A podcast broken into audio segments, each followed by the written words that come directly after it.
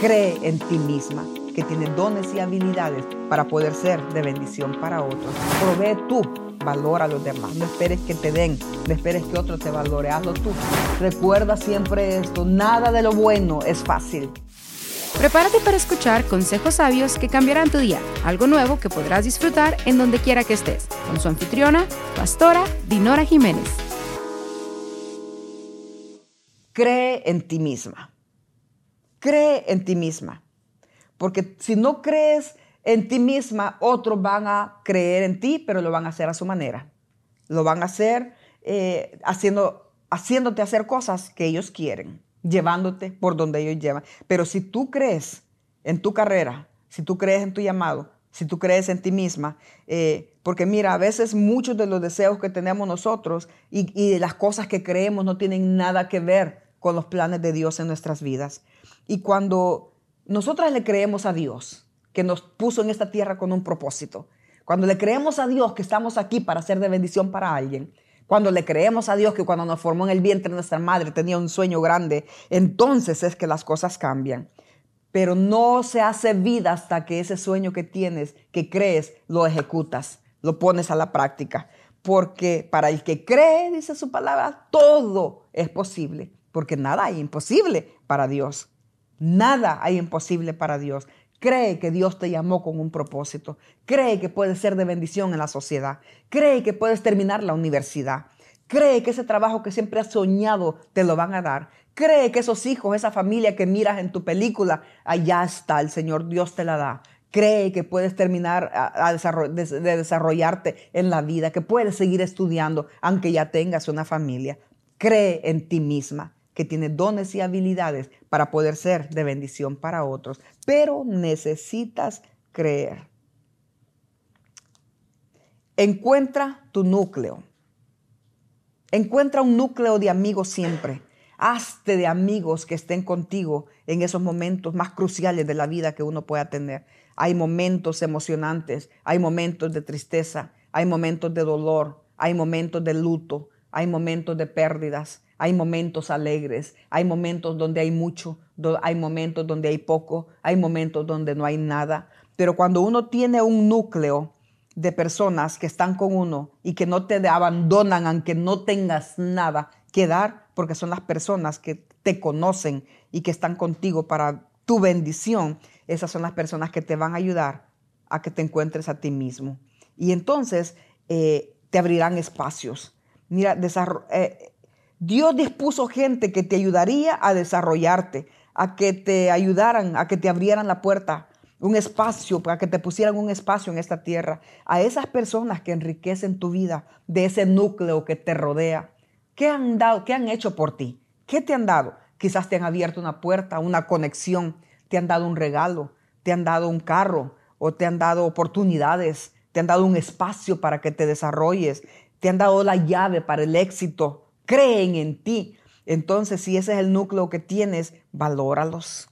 Enriquecele también sus vidas. Muéstrales que hay agradecimiento también de tu parte y muéstrales que hay agradecimiento en ti, que Dios los ha puesto. Reconoce que son personas que Dios te ha puesto para que bendigan tu vida, pero también bendice tú. Porque muchas de las personas perdemos a veces relaciones porque no sabemos cuidar nuestras amistades. Solo queremos que nos den, pero no damos. Y muchas de las veces tal vez no vamos a tener poder dar lo que quisiéramos como, como recibimos, pero todos tenemos algo para dar.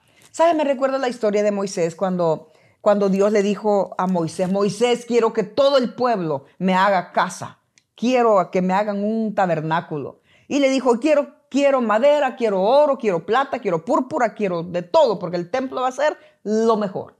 Si la gente tiene cosas bien, casas bien adornadas, le dijo, donde viven, ¿cómo que la casa de Dios va a estar abandonada? Quiero que me hagan tabernáculo.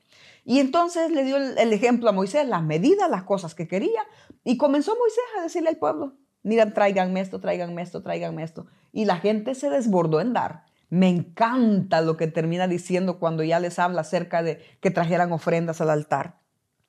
Le dijo, Moisés, dile al pueblo que traigan ofrendas para la casa de Dios y ni uno pueda decir que va a llegar con manos vacías. No quiero a nadie con manos vacías, aunque sea una palomita, porque Dios sabía que los había bendecido. Dios sabía que les había dado de todo. Tenían comida, tenían techo, tenían casa, carreras, porque todo lo que tenemos en esta vida Dios nos lo da. El talento, las habilidades. Tú querrás decir, yo trabajo bien fuerte y me reviento para ganar. Ah, pero ¿quién da la vida? ¿Quién da la salud? ¿Quién da las fuerzas? En el momento que te entra orgullo, Dios podía ser poderoso y decirle que se enferme para que valore. Pero Dios no es así.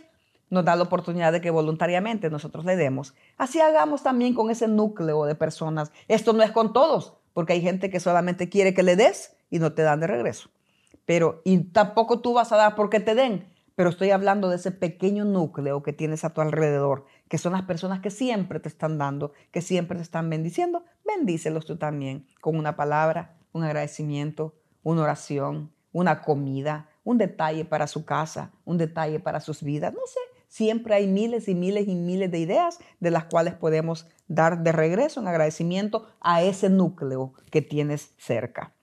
Así que valóralos. Y esa es la manera en que los podemos valorar. ¿Qué les parece? Provee valor. Provee valor a los demás como personas.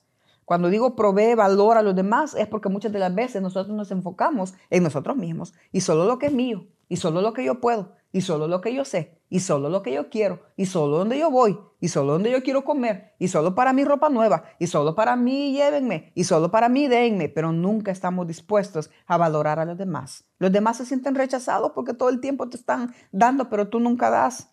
Valora, provee valor en tu ambiente, valora a tu alrededor, en tu oficina. Si las personas son nobles, si se portan bien en tu trabajo, ponle una flor, una tarjeta de agradecimiento, una notita. Yo me acuerdo que cuando yo trabajé en mi país, El Salvador, trabajábamos en un, en un lugar, en una oficina donde habíamos tres empleadas todo el tiempo.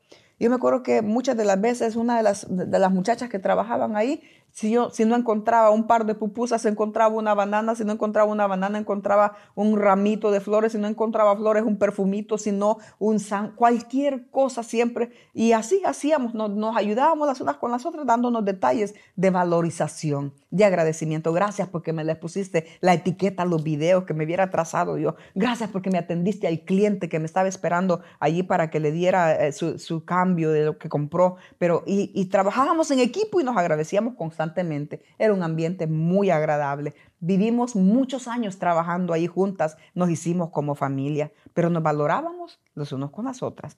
Provee tú valor a los demás. No esperes que te den, no esperes que otro te valore, hazlo tú. Y de esa manera estás enseñando a otros a hacer también, a valorar a las personas. Eh, las, las, personas nos dan riquezas, las personas nos hacen crecer, las personas nos maduran, las personas nos enseñan. Eh, y no es hasta que uno lo valora y lo reconoce que la gente que nos da también se siente satisfecha de que saber que tú eres una buena tierra.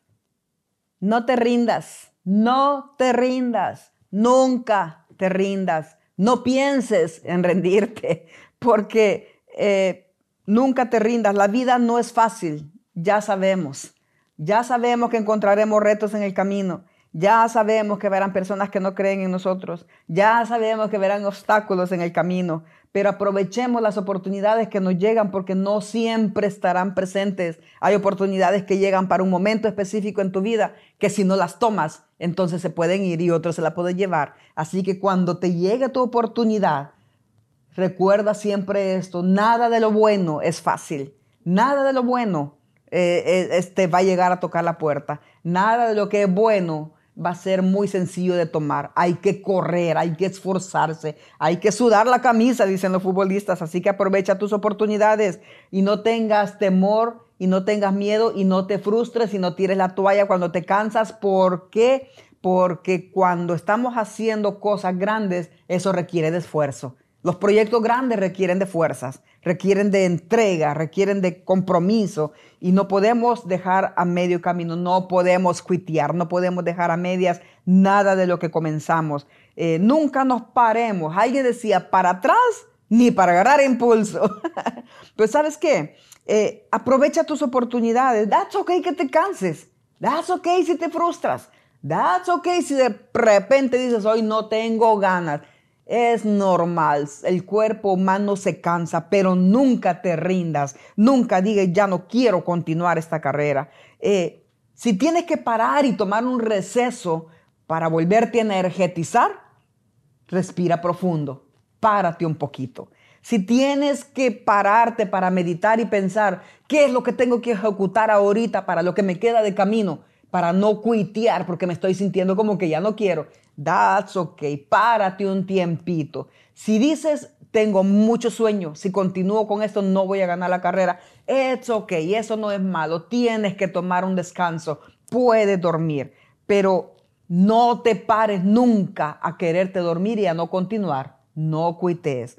Porque te puede pasar como esos camiones de carga que, que se quedaron en un lugar desértico donde no hay gasolineras, no hay personas, no hay familias. Y entonces de milagro pasó algún carro y le puso un poquito de gasolina o le prendió el motor. No hay gasolina, pero le prendió el motor. Y ese chofer sabe que si ese camión, una vez que le pongan o haya prendido otra vez el motor, lo vuelve a parar, ese camión ya no va a caminar y se quedó en el desierto y no sabemos qué penurias irá a pasar en el camino este hombre. Y él dice, no, no puedo parar este motor, aunque tenga sueño, aunque ya siento que se va quedando, no le voy a parar el motor porque me puedo quedar aquí abandonado. Así es la carrera también. En el momento que paras total, en el momento que dices, ya no quiero, en el momento que dejaste que otro tomara tu oportunidad, en el momento que tiraste la toalla, eh, en ese momento perdiste y te vas a desanimar y ya no vas a querer más. Entonces no te quedes para nada. Recuérdate, una vez que apagues ese motor, ya no tienes otra vez fuerzas. Tienes que tomar recesitos, pero no quedarte permanente ahí. Gracias por sintonizarnos el día de hoy. No olvides que puedes visitarnos en dinorajiménez.online o visitarnos en nuestras redes sociales. Puedes suscribirte a nuestro canal de YouTube Dinora Jiménez. Hasta la próxima.